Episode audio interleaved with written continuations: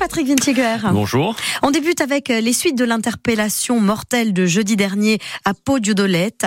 Le gendarme, auteur du coup de feu, a passé sa première nuit en prison.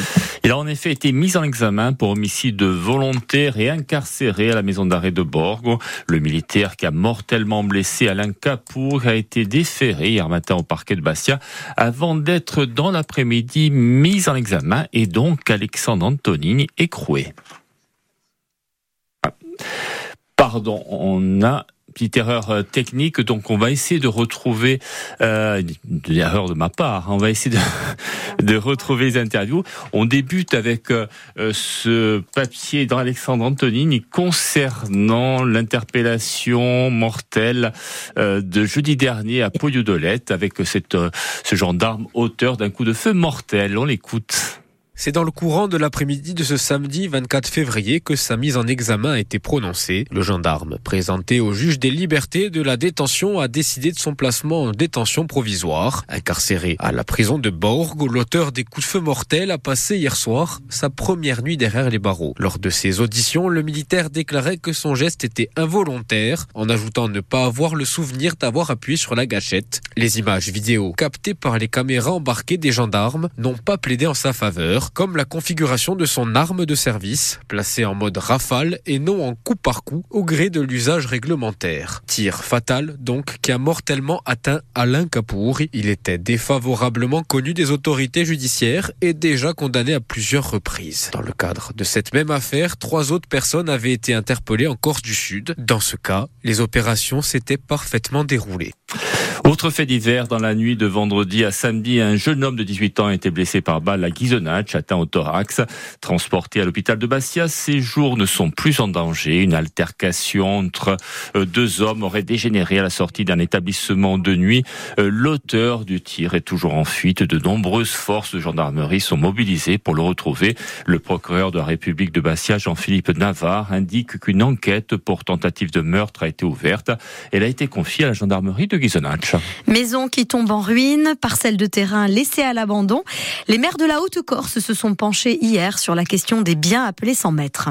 Il en a été question hier à San Giuliano à l'occasion d'une assemblée générale de l'association des maires de Haute-Corse, le GIRTEC, qui s'occupe, on le rappelle, de la reconstitution des titres de propriété, estime que près de 300 000 parcelles sont concernées en Corse par cette problématique des biens sans maître et euh, par la difficulté de retrouver les propriétaires en cause souvent les indivisions qui perdurent. Conséquence, les communes se retrouvent avec du bâti en ruine ou des terrains en friche inutilisables, parfois avec des risques pour la sécurité.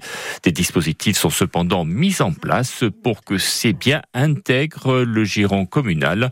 On écoute Julien Paolini, le président de l'agence de l'urbanisme de la Corse. Il est au micro de Christophe Giudicelli. Au niveau de la CDC, il y a le GIRTEC, que la collectivité de Corse, bien sûr, euh, accompagne, qui permet de conseiller les communes, de faire un diagnostic des biens sur leur commune qui sont dans une situation d'indivision, qui sont sans, sans mètres ou vacants. Et puis ensuite, la commune peut délibérer pour euh, intégrer ce patrimoine immobilier ou foncier dans son patrimoine et ainsi le valoriser, soit pour construire du logement, soit pour proposer euh, des terrains, par exemple en, en accession à la propriété ou bien en logement locatif à loyer encadré. Toute la question ensuite, euh, les procédures de biens sans maître, ça permet de récupérer du foncier, ça permet de récupérer du bâti, charge après à la commune de la rénover, de réhabiliter ou de construire. Et tout ça, ça a un coût, donc il faut ensuite l'accompagner pour qu'elle puisse réhabiliter ses logements.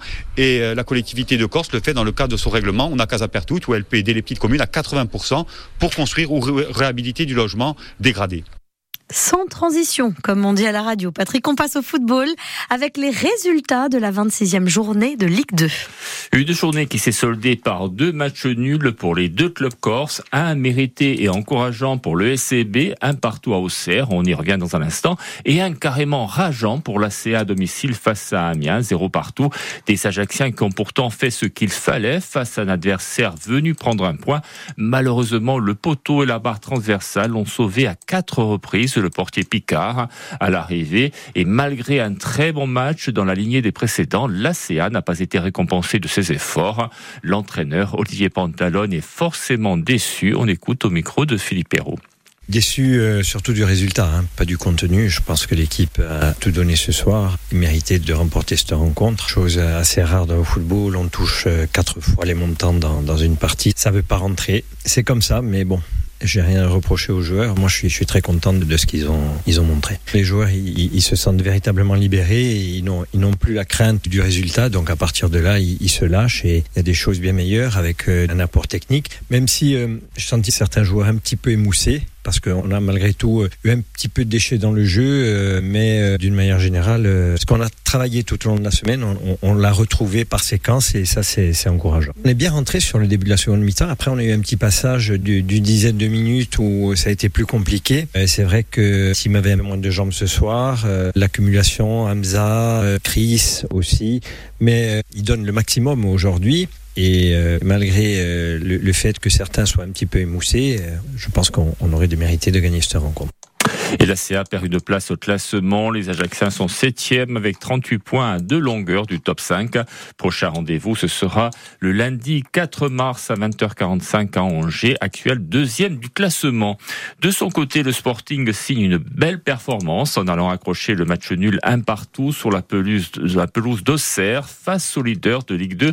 Les Bassiers ont livré un match courageux et ont su faire jeu égal avec leur adversaire en se procurant de nombreuses occasions. Il a pourtant fallu attendre la 90e minute et un but de Miguel Alfaril pour égaliser et arracher ce résultat. Un point obtenu au bout du suspense grâce à un état d'esprit irréprochable, souligne Michel Moret, l'un des co-entraîneurs du Sporting. Il est au micro de Jean-Philippe Thibaudot. C'est ce qu'on avait dit aux garçons, d'avoir un état d'esprit irréprochable et de venir ici, pas, pas, pas devenir en victime, mais de jouer réellement ce match, jouer réellement notre coup à fond, même si en première mi-temps on a eu des situations. On trouvait qu'on a été trop timoré, qu'on les a peut-être trop respectés. Et en leur avançant dessus en seconde mi-temps, je trouve qu'on s'est créé quand même des, de belles situations et je pense pas que ce point soit immérité.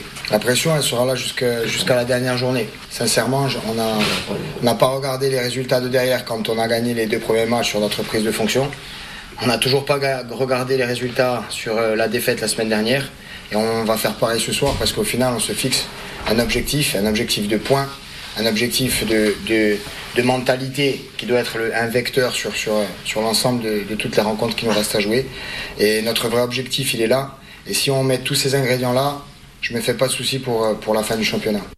Et avec ce match nul, le Sporting pointe désormais à la 15e place, mais à égalité de points avec le premier relégable Dunkerque. Samedi prochain, les Bleus accueillent Grenoble.